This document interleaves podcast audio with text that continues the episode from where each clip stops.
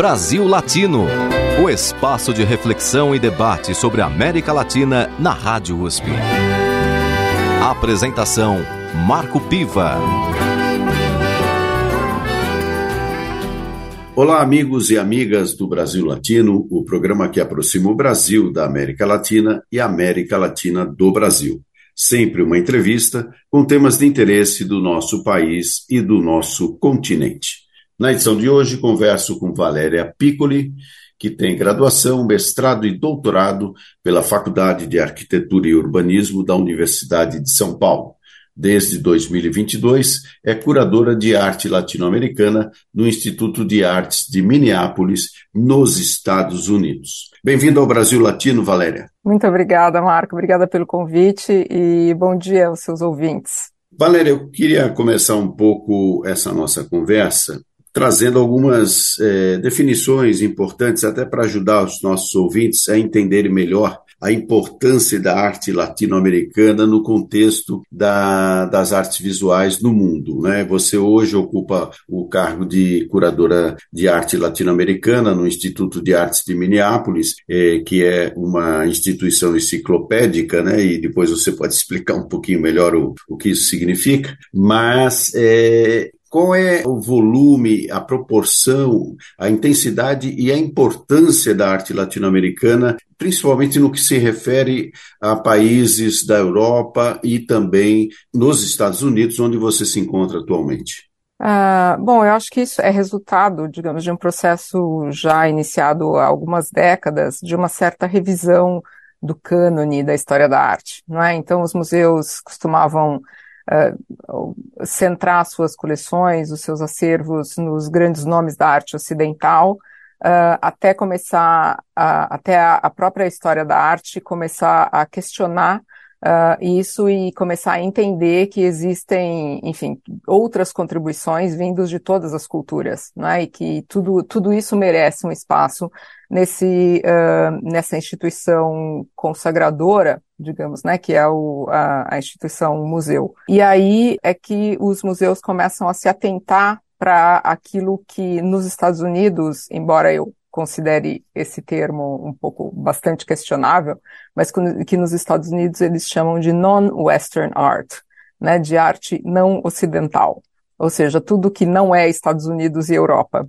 Uh, e aí os museus começam a se dedicar, então, à expansão das suas coleções, tentando cobrir todas essas outras contribuições uh, vindas de, enfim, do que eles consideram ser não ocidental né? E isso inclusive Latinoamérica, África, Ásia, enfim, todas as outras uh, regiões do mundo. E a minha posição aqui no, no Instituto, no Minneapolis Institute of Arts, tem essa, uh, enfim, tem esse perfil também, ou é um resultado dessa, dessa revisão, digamos. Uh, o museu tem uma diretora nova que assumiu em, no início de 2020, portanto, pouquinho antes, né, de toda aquela tragédia da pandemia que todos vivemos.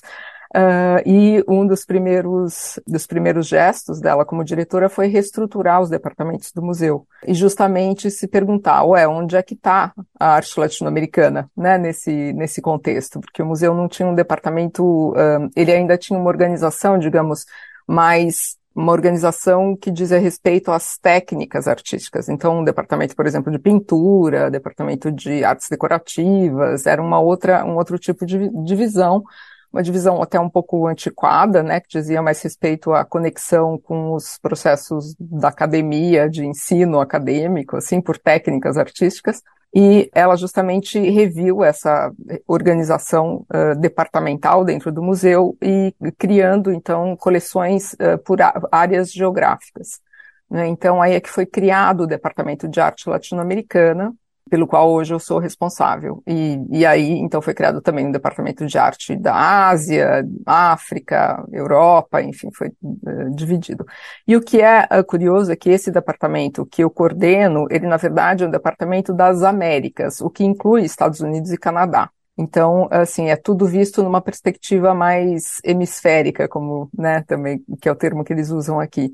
Uh, então, entender a arte latino-americana também nos seus, nos seus diálogos e no, nos, nas suas uh, mútuas uh, conexões com, com arte dos Estados Unidos e do Canadá. Valéria, é, diante desse quadro de um certo avanço e de reconhecimento mesmo de que existem artes em outras esferas, em outros em outros pontos do planeta, é, é, reconhecer a arte latino-americana, ela traz assim uma boa novidade, digamos assim. Agora, que tipo de arte latino-americana tem maior reconhecimento, para além daqueles artistas mais renomados que a gente já conhece? É, eu acho que, assim, é curioso pensar nisso agora, porque, enfim, eu cheguei ao museu e comecei a fazer imediatamente um reconhecimento do que já existia aqui em termos de coleção. Então, não é como que o museu nunca tenha colecionado arte latino-americana, mas não, é, não havia uma pessoa, assim, digamos, atenta ou tentando criar uma coerência, não é, dentro da, do que era colecionado aqui dentro. Então, é tudo um pouco as escolhas são todas um pouco aleatórias, assim. E existe uma predominância muito grande de arte da, um, enfim, das antigas civilizações das Américas, né? Uh, então, peças, assim, olmecas, ou, né, da, do povo Nazca, enfim, todas essas uh, grandes civilizações uh, da América Central e América do Sul. Uh, o que aponta também para um certo, para uma certa tendência aí no, em meados do século XX de, uh, de colecionar em vários museus americanos uh, esse tipo de esse tipo de obra, ou esse período, né? que diz respeito também às civilizações mortas, digamos, né? E não reconhecer, reconhecer que a cultura latino-americana é uma cultura viva, né? Então, uh, eles buscavam muitos esses resquícios dos antigos impérios, dessas antigas civilizações. Então, existe uma quantidade muito grande desse, desse tipo de coleção aqui, também no MIA, né? E, e, eu acho que isso corresponde, portanto, a um gosto um pouco de época, digamos. Mas, uh, a partir aí, eu acho que de, digamos, de uns 20 anos para cá, se tem também colecionado bastante uh, obra de artistas contemporâneos, enfim, porque de fato a arte contemporânea latina é, enfim, é, é, de uma grande potência e de um grande reconhecimento internacional. Então, artistas brasileiros, mexicanos, argentinos, enfim, tem muito muita circulação internacional e um grande um grande mercado, presenças em grandes bienais, nessas grandes exposições internacionais. O que existe, portanto, nas coleções é um certo vácuo né, entre essas antigas civilizações e a arte contemporânea. Uh, justamente porque por muitos anos, ou por, enfim, por muito tempo, se considerou que a arte latino-americana era um pouco tributária dessas tradições europeias, da academia europeia e tal. Enfim, acho que o grande esforço de, de gerações aí de historiadores da arte foi de realmente recolocar uh, a arte latino-americana apresentando a sua uh, a sua particularidade, que é como esse cânone europeu se adaptou às circunstâncias históricas, às condições sociais, enfim, que existiam uh, nos países da América Latina, não é? E aí é que está justamente o grande, uh, a grande particularidade e a grande inventividade uh, uh, da arte latino-americana. Como todos esses cânones se misturaram, as tradições locais, a história local, os costumes locais, e como isso se, se transformou em manifestação uh, artística. Valéria, os Estados Unidos têm uma presença muito significativa de imigrantes latinos, ou seja, é, se constitui aí numa população muito importante para a formação até do próprio é, país. É claro que existem as questões relacionadas a as imigrações legais e ilegais, enfim, mas do ponto de vista de, da conformação de uma nação, essa presença latino-americana é muito importante. Como é que os latinos se reconhecem nessas artes é, apresentadas, não só no seu instituto, mas nos museus é, norte-americanos de um modo geral? É, essa é uma questão bastante importante e uma, uma questão ainda muito latente aqui, muito, sendo muito, que, que é muito discutida nos meios uh, americanos, porque na verdade toda essa população que eles consideram, um, enfim, acho que tem uma distinção a ser feita, né, entre uma população como uma população latina de imigrantes de primeira geração de imigrantes e a produção artística que está ligada a essas, enfim, a esse contingente populacional e também a população que aqui se chama de ticano, não é que são os artistas já de segunda, os imigrantes já de segunda geração, já nascidos nos Estados Unidos, mas de família um, latina. E é uma grande discussão aqui de onde se coloca, se se, se considera a produção artística dos chicanos como parte da arte dos Estados Unidos ou não, né? O que é muito curioso, assim.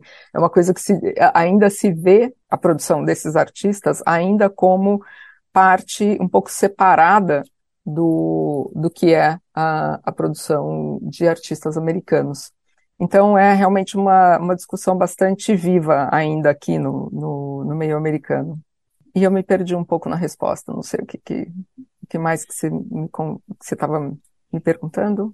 Não, é essa relação do próprio latino com a arte produzida nos Isso. Estados Unidos. E uh, eu acho que, enfim, a gente teve uma experiência agora, recentemente no MIA, de uma primeira exposição que, que eu organizei aqui, uh, e que na verdade foi uma parceria com o Denver Art Museum, com outro museu, que uh, dizia respeito justamente a uma a uma exposição que colocava em, em, diálogo obras mais históricas com obras contemporâneas, né, de sempre de artistas latino-americanos, pensando em questões permanentes, assim, da, da cultura, uh, da cultura latino-americana.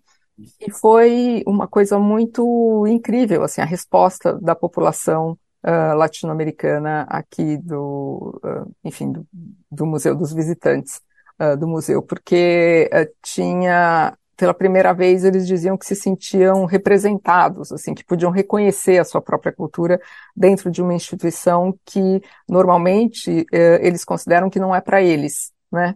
Ah, então, assim, o museu um, sempre é considerado como um espaço que não é um espaço aberto a todas as populações, embora seja um museu público, um museu gratuito, né, o que é muito importante, Mas uh, reconhecer a sua própria cultura é uma coisa uh, que, que cria né, essa, esse sentido de pertencimento que faltava ainda, que, enfim, que ele serve, no fundo, né? Que um museu público está aqui para servir as comunidades. No Brasil Latino de hoje, eu converso com Valéria Piccoli, graduada e tem mestrado e doutorado pela Faculdade de Arquitetura e Urbanismo da Universidade de São Paulo e atualmente é curadora de arte latino-americana no Instituto de Artes de Minneapolis, nos Estados Unidos.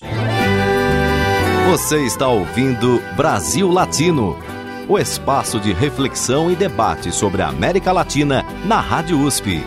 A apresentação Marco Piva. Valéria, importante na sua trajetória é, algumas participações que você já teve aqui no Brasil mesmo antes de ir para os Estados Unidos. Você participou da Bienal é, e da Pinacoteca, teve um papel como é, curadora também, ou do time de curadores dessas instituições. Como é que você, agora tendo uma experiência nos Estados Unidos, pode fazer uma comparação entre aquilo que é o trabalho de curadoria no Brasil e aí nos Estados Unidos?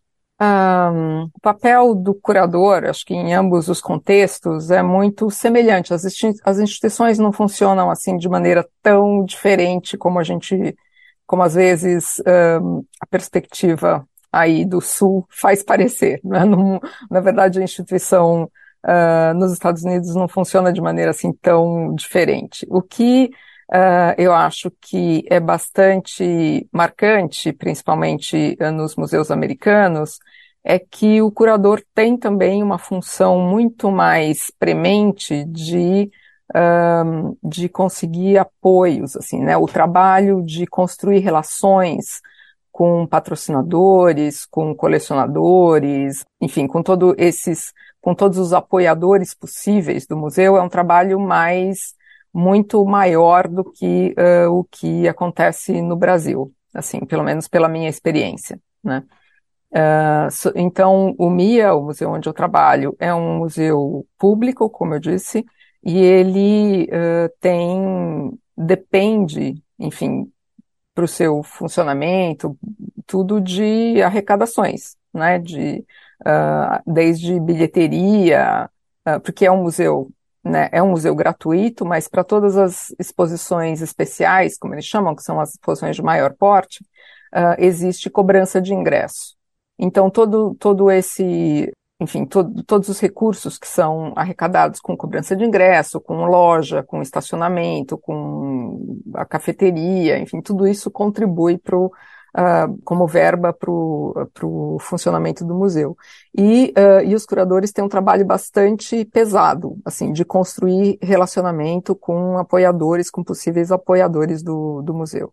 Então, acho que essa é a grande diferença. Mas no dia a dia, assim, a diferença não é tanta. Eu acho que o, o, o perfil de atuação de um curador pela minha experiência no Brasil e, e nos Estados Unidos, é basicamente o mesmo.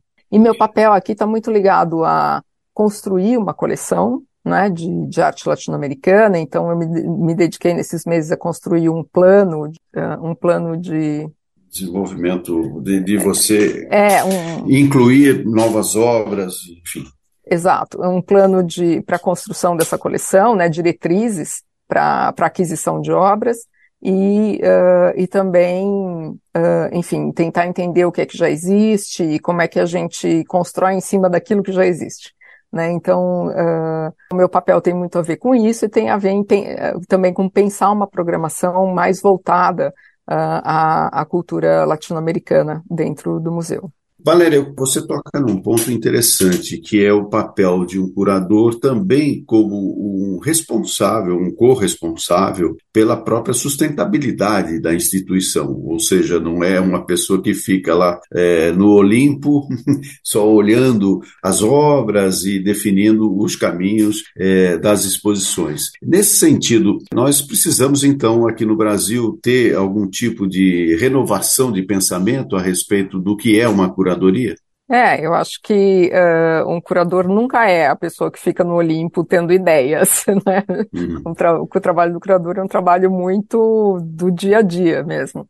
E como você uh, bem notou, uh, eu acho que esse papel da sustentabilidade no, nos museus americanos é, é, mais, é mais pesado, é mais árduo para o curador do que é na minha experiência no Brasil.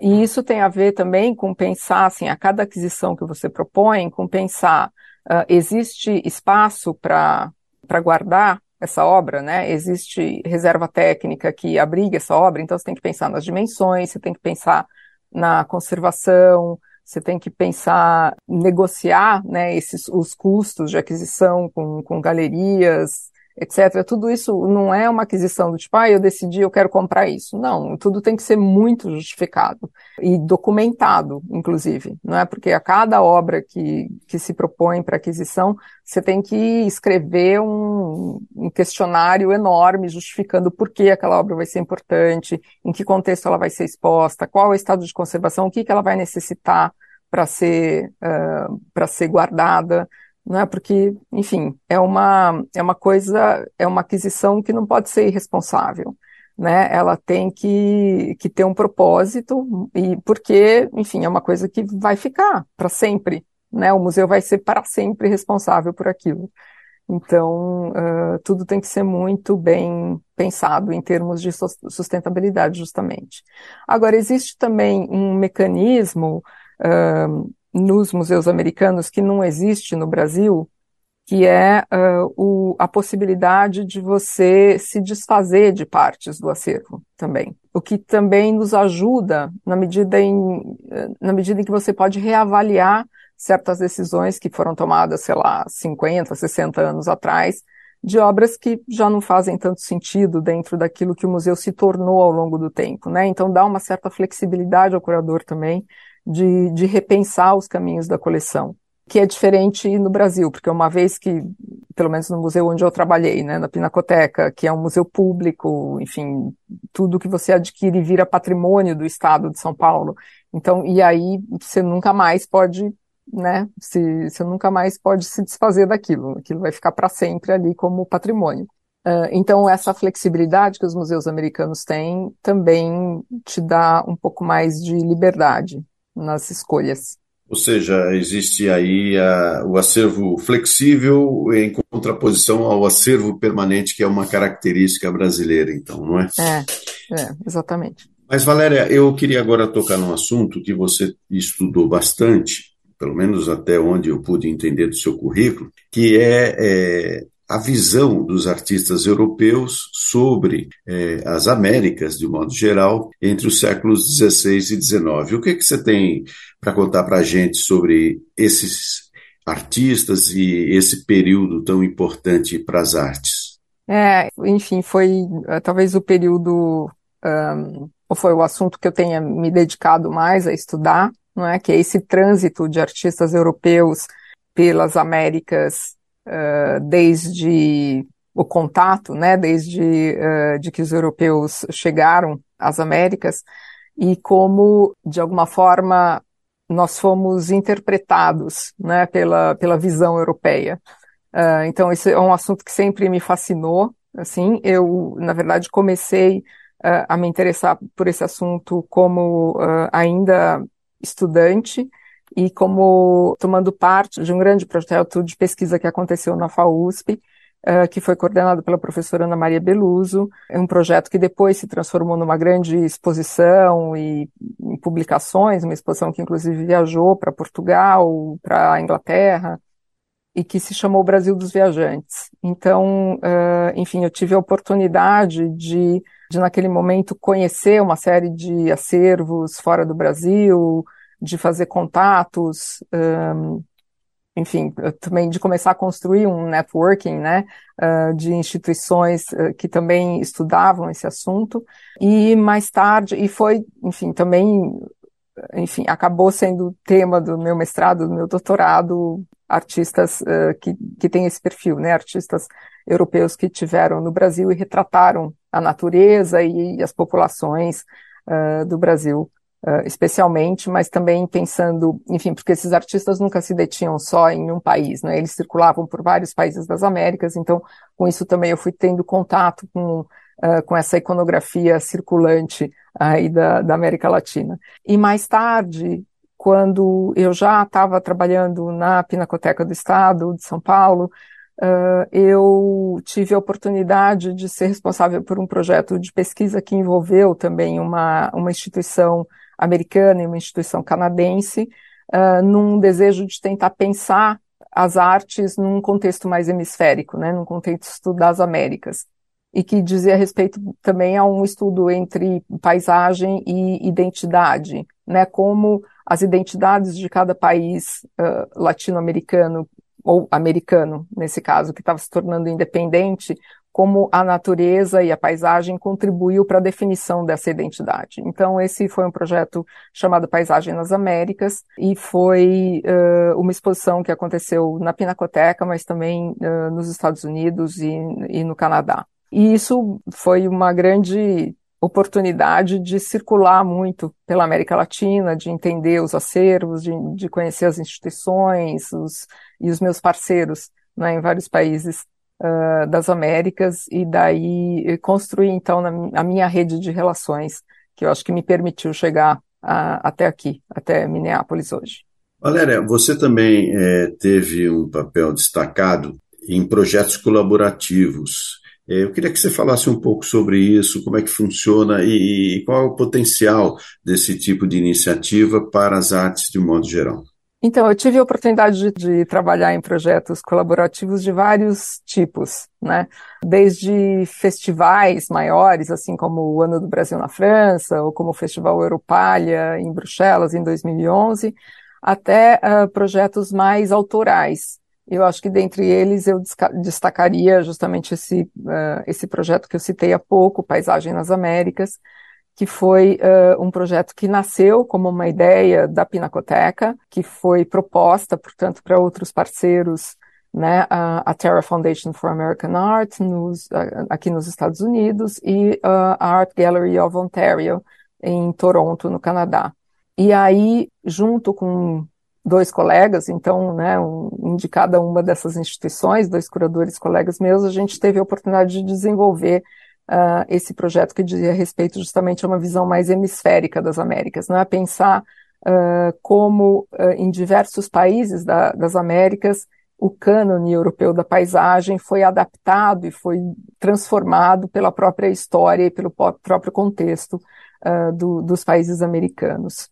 E foi uma experiência muito rica na minha vida, assim, acho que tanto pela possibilidade de circular bastante por várias instituições nas Américas, mas também uh, pelo lado pessoal, não é, de ir entendendo como as diferentes instituições em, em diferentes contextos uh, funcionam, uh, quais as questões políticas que envolvem também, não é, todas, a, que essas instituições estão sujeitas, mas também aprender como, por exemplo, uh, quer dizer, a gente está falando de um projeto que começou há 10 anos atrás, né, em 2000, nem me lembro, 2011, 2012, em que o contexto, por exemplo, ligado à cena da arte indígena era completamente diferente do que é hoje.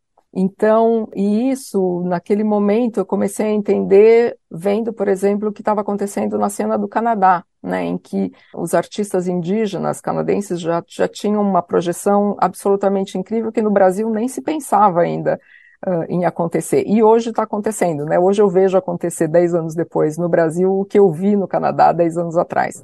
Então, me permitiu também ficar mais atenta não é, essa questão uh, do ressurgimento da, da, arte indígena tão fundamental para se entender todos os contextos americanos e enfim também um, conhecer né conhecer uh, artistas conhecer outras tradições uh, e pensar justamente do ponto de vista comparativo entre aquilo que eu conhecia no Brasil e como é que, uh, que as mesmas questões que eu via no Brasil se manifestam diferentemente em outros contextos. Então, acho que foi essa história da arte comparativa que a gente tentou fazer, foi uma coisa que, que me abriu muitas portas de entender uh, justamente uh, as particularidades dos diferentes contextos do, dos países das Américas.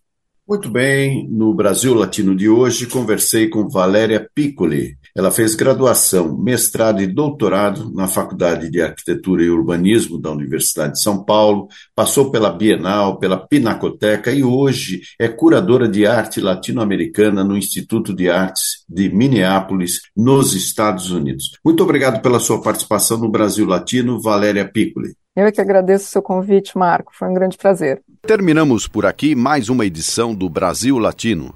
Nosso programa tem a produção de áudio de Benê Ribeiro, produção de Alexandre Veiga, assistente de produção Ítalo Piva e curadoria musical Carlinhos Antunes. Você pode ouvir todas as edições do Brasil Latino em formato de podcast em soundcloud.com brlatino e também nas principais plataformas de áudio. Acompanhe conteúdos exclusivos na nossa página no Facebook. Basta procurar por Brasil Latino. E se quiser falar com a gente, escreva para ouvinte@usp.br, repetindo ouvinte@usp.br. O Brasil Latino fica por aqui e eu espero sua audiência em nossa próxima edição. Um abraço latino-americano e até lá. Você ouviu Brasil Latino, o espaço de reflexão e debate sobre a América Latina na Rádio USP. Apresentação Marco Piva.